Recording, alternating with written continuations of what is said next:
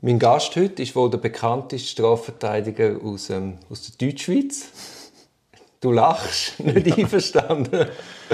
Nein, da bin ich nicht einverstanden. Man ja. kennt mich schon, aber bekannt ist bin ich noch lange nicht. Ah. Auf jeden Fall habe ich mich gefreut wie ein kleines Kind auf heute. Lang versucht, jetzt ist er da. Hallo Conny Ecker. Freut mich sehr. Duri, danke für die Einladung. Conny, wer bist du? Wenn nicht der bekannteste Strafverteidiger im deutschsprachigen Raum? Ich bin der bekannteste Velofahrer im deutschsprachigen Raum. Nein, ich bin äh, Bau 60, arbeite seit 30 Jahren in der Advokatur, schwergewichtig als Strafverteidiger, beziehungsweise seit einigen Jahren nur noch als Strafverteidiger. Und nebenbei, weil ich es jetzt schon erwähnt habe, fahre ich relativ viel Velo. Hast du am Anfang mehr gemacht als nur Strafrecht in diesem Fall? Ja, ich habe in der Kanzlei, wo ich angefangen habe, habe ich noch ein paar vertragsrechtliche Zuständigkeiten gehabt. Und ich war noch Notar und habe äh, als Notar relativ viel aktienrechtliche äh, Geschäfte betreut. Ja. Und wie ist denn der Switch gekommen, dass du gesagt hast, ich mache nur noch Strafrecht? Ja, der Switch ist eigentlich gekommen, weil wir der erste gross oder richtig Strohfall, den ich hatte, den hat man wirklich den Ärmel reingenommen. Und, äh, von diesem Fall an war für mich klar, gewesen, dass ich mich konzentrieren auf das Strafrecht. Und das andere habe ich nach und nach ein bisschen vernachlässigt. Und nachher ist der eigentliche Cut ist dann wahrscheinlich die Revision von den, oder die Einführung von der schweizerischen ja. StPO und ZPO gewesen und ich habe dann nachher nochmal einen Zivilprozess gemacht und musste merken, ich kann das nicht mehr und das tue ich mir nicht mehr an. Und dann habe ich dann endgültig alles andere abgeschnitten. Also jetzt wissen wir, wer du bist. Wer möchtest du sein? Lance Armstrong ohne Doping. Nein, mir ist es wohl so, wie ich bin. Ich möchte ja nicht irgendjemand, den ich noch eifern oder jemand, den ich sein will. Äh, ich möchte, ich möchte, egal in welchem Gebiet, ich möchte etwas machen und möchte das versuchen gut zu machen. Das, das ist für mich die Motivation. Wie viele Kilometer machst du denn im Jahr auf dem Velo? Ja, das sind zwischen 8000 und seit Corona Richtung 16.000 16.000? Also da bist du wahrscheinlich weiter als der Armstrong. Nein, nein, das nicht. Also heute schon, ja, aber zu ja. seiner besten Zeit. Ja, nein, dann natürlich nicht. Aber ich kenne niemanden. Also 8000 ist ja schon gigantisch. 8000 ist viel, ja. Ja, und 16.000. Ja, also es, bei mir kommt es dann aufs Wetter an. Und äh, wenn ich wenn es gut geht, äh, gehe ich mit dem Velo arbeiten und dann habe ich leider direkt Arbeitsweg 60 km äh, pro Tag. Mhm. Dann, dann läppert sich das zusammen. Ja. Also wann schaffst du denn noch? Also ich weiß nicht, 16.000 Kilometer, das ist wahrscheinlich auch ein gigantischer Zeitaufwand.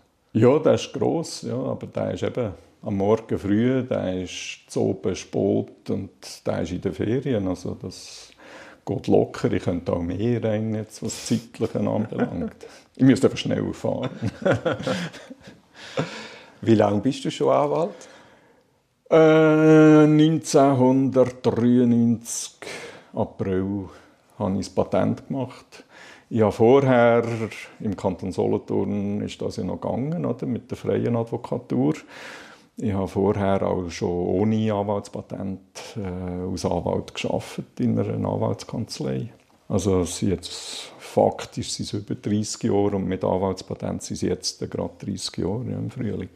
Und so ein fanatischer Velofahrer? Das bist auch schon 1993 gewesen? Nein, das hat angefangen äh, mit der neuen ZPO und StPO 2011. Das ist aber jetzt Zufall. Hast du einmal mehr Zeit gehabt, weil kein genau. Privatrecht mehr gemacht? Genau, es ist genau. plötzlich so einfach. Okay, so. und kannst du noch verorten, warum du Anwalt geworden bist? Ja, also Jurist bin ich geworden, äh, der Klassiker, oder? Ich habe nichts Gescheites gewusst.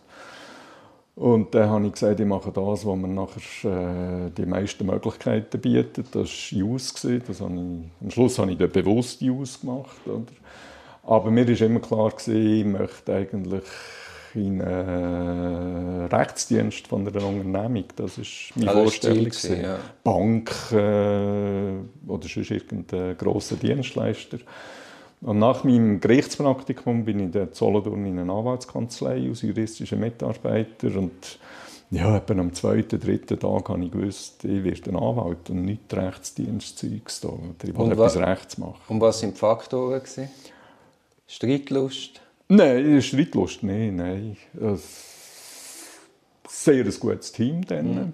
wo Freude an der Arbeit und diese Freude ist weitergegeben worden und auch der Umgang mit Klienten, wo Vielseitigkeit. Ja, Vielseitigkeit und ja, einfach auch zu merken, dass man für die Klienten einfach eine wichtige Referenz ist. Oder, oder für die Eltern fast der einzige Halt, den man noch hat im Leben. Das ist sicher auch motivierend. Gewesen. Ja, und diese Verantwortung muss man auch tragen. Genau. Aber das Wichtigste war wahrscheinlich schon, dass es ist einfach ein cooles Team mhm. war. Und wir haben es alle gerne gemacht und haben Freude gehabt daran. Ja. Also, aber dann hat es nicht ein einzelnes Schlüsselerlebnis gegeben, sondern es war einfach eine Konstellation, die super gepasst genau. hat. Genau. Jetzt, in was für Konstellation schaffst du denn heute? Also heute bin ich in einer Anwaltskanzlei mit vier Partnern, mit in der Regel zwei Rechtspraktikanten und zwei juristische Mitarbeiter. Äh, also für solothurnische Verhältnisse so eine mittelgroße Kanzlei, wo auch relativ stark strafrechtslastig ist, aber noch einen Partner hat, der ausschließlich Sozialversicherungs- und Haftpflichtrecht macht. Und wieso in Solothurn? Ja, dort bin ich einfach geblieben hängen. Das aber du bist von Solothurn? Ich bin in Baustuhl aufgewachsen, Balstal. Das ist äh, knapp 15 Kilometer von Solothurn weg, hinter den Bergen im Jura, Solothurner Jura. Und dann, wenn man in die grosse, weite Welt geht, dann kommt man auf Solothurn als erstes. dann bleibt man da hängen. Aber eigentlich ist es eine berechtigte Frage. Mir liegt nicht viel an der Stadt Solothurn. Kanton, es ist mein Heimatkanton. Ja. Mhm. Eben, und wenn du jeden Tag 60 Kilometer Velo fährst, bis du daheim bist, dann wohnst du ja nicht in Solothurn. Nein, ich wohne jetzt nicht auch am Bielersee. Mhm. Das sind genau 30 Kilometer ja. Weg. Und das ist mir noch wichtig im Übrigen. Also der Die Weg Distanz. zwischen der Kanzlei und dem Wohnort. Ja. Das ist mir immer wichtig dass, dass dort auch geografisch äh, eine gewisse Distanz ist. So, ja, ich brauche das irgendwie, dann kann ich besser abschalten. Durchschnaufen, ja. Durchschnaufen, ja. Aber studiert hast du in Zürich oder in Bern? Nein, nein, in Bern. Ja. In Bern aus ja, letztlich aus rein wirtschaftlichen Gründen. Oder? Also Bern war nahe von meinem Elternhaus, wo ich immer noch gewohnt habe am Anfang. Und bin dann nachher zu Bern, zu Bümplitz, in ein Studentenheim für, glaube 250 Franken im Monat. Und äh, in Zürich hätte ich mir das Studium nicht können leisten Ich habe das selber bezahlt und finanziert. Und das, zu Bern ist das gegangen. Und jemand anderes auch schwierig. Freiburg wäre vielleicht auch noch möglich gewesen. Mhm. Luzern hat es noch nicht gegeben. Basel gibt es noch? Ja, Basel hat dann zumal nicht einen guten Ruf gehabt. Und Bern ist einfach, dort sind alle Starjuristen in Bern gewesen, oder? Also auch Zürich hat hier kein Brot gehabt. das ist heute nicht mehr ganz gleich. aber, aber damals ist Bern natürlich die juristische Fakultät, die ist wirklich First Class gesehen. Also nicht, dass, mir das, also das bewusst Eben, das, kannst du, das hast du mit 20 nicht, gewusst, können Nein, einschätzen. Ja. ja. Aber ich bin immer noch ein bisschen stolz darauf, dass ich 1990 in Bern mein Studium abgeschlossen habe. Ja. Was sind denn so viele Namen, wenn du das jetzt gerade ansprichst? Ja, in erster Linie Arzt, wenn wir mhm. jetzt mit Strafrecht anfangen. Kunz. Mhm. Und nachher die ganz grossen Zivilrechtler, Kummer, Lieber, Eugen Huber nicht mehr, so alt bin ich nicht, aber das war einer der Vorgänger. Äh, Wiegand, nachher im Öffrecht, Zimmerli, Saladin, äh, ja, wirklich Schwergewicht, ja, alles schwer. Das sind alles Namen, die mir jetzt ja. auch etwas sagen. Ja. Und was meinst du von deiner Persönlichkeit her? Ist es zwangsläufig gewesen, dass du beim Strafrecht landest? Auch schon, ja. Also, wie gesagt, oder, der Ermo reingenommen hat man einen praktischen grossen Fall, oder? aber das ist ich wäre auch schon wahrscheinlich früher oder später beim Strafrecht gelandet. Das ist das, ist das Einzige, was äh, in einem freiberuflich tätigen Anwalt würdig ist, wenn ich es jetzt überspitzt sage. Aber das ist Real Law. Oder? Das, ja. Alles andere ist so ein bisschen, naja, Geld nachsäckeln und so. Strafrecht, da ist Fleisch am Knochen. Und was meinst du, was von deiner Persönlichkeit macht es aus, dass du gerade Strafverteidiger geworden bist? Ja, wahrscheinlich das katholische Umfeld und was Beichten? Ja, das Beichten natürlich. ja. Aber zum Beispiel das Sakrament von der Beicht, oder, wo ja eigentlich sehr spannend ist. Und, aber in erster Linie meine ich die kritische Einstellung gegenüber staatlichen Institutionen natürlich. Mhm. Also das ist bei mir ja, würde mal sagen, so ab Kindergarten habe ich das gemerkt, oder? dass man da muss kritisch anschauen und äh, nichts darf kritiklos aufnehmen, was seitens von irgendeiner Autorität kommt. Bist denn du heute noch gläubig? Ja, ich, ich bin nicht gläubig in dem Sinne. Ich bin ja nicht praktizierender Katholik, aber äh, eigentlich müsste es auch machen, weil die ganzen Ideen dahinter und so weiter, die, ja, die sind Teil von mir, das ist einfach so. Ja, ja ich meine auch die alttestamentarischen Geschichten, mhm. weißt du, David gegen Goliath, oder? Ich meine, das sind ja tiefe Symbolgeschichten, wo auch gerade als junger Bub, das ist ja. mir zumindest so gegangen, das mhm. hat mich unendlich fasziniert. Ja, das ist so. Als junger Bub hatte ich dann auch oft Angst gehabt, oder, vor, vor diesen Geschichten oder, und von Pfarrer, die die Geschichten erzählt haben. Ich kann mich gut erinnern, dass ich mal mit dem Vater wandern im Solothurner Jura und da ist uns der Pfarrer von Höngen begegnet. Höngen ist so ein kleiner Weiler, wo meine Mutter aufgewachsen ist, mit etwa 30 Einwohnern. Aber die hatten Pfarrer und das war ganz böse, ein eindrücklicher Mensch. Und dann haben wir schnell mit dem geredet und ich habe immer wie mehr Angst bekommen. ich war froh, gewesen, wo der Vater gesagt hat, so, wir müssen weiter. Aber das sind einfach ja, das sind eindrückliche Geschichten, wo, ja, wo ich jetzt gerade wieder abgeladen habe als Hörbuch. Noch nicht dazugekommen bin, aber das... das Was hast du abgeladen? Die ganze Bibel, Altes ja, Testament, ja. Neues mhm. Testament, alles äh, freue mich drauf. Ein Klient hat mir das übergespitzt. Und was würdest du sagen, was ist Strafverteidigung?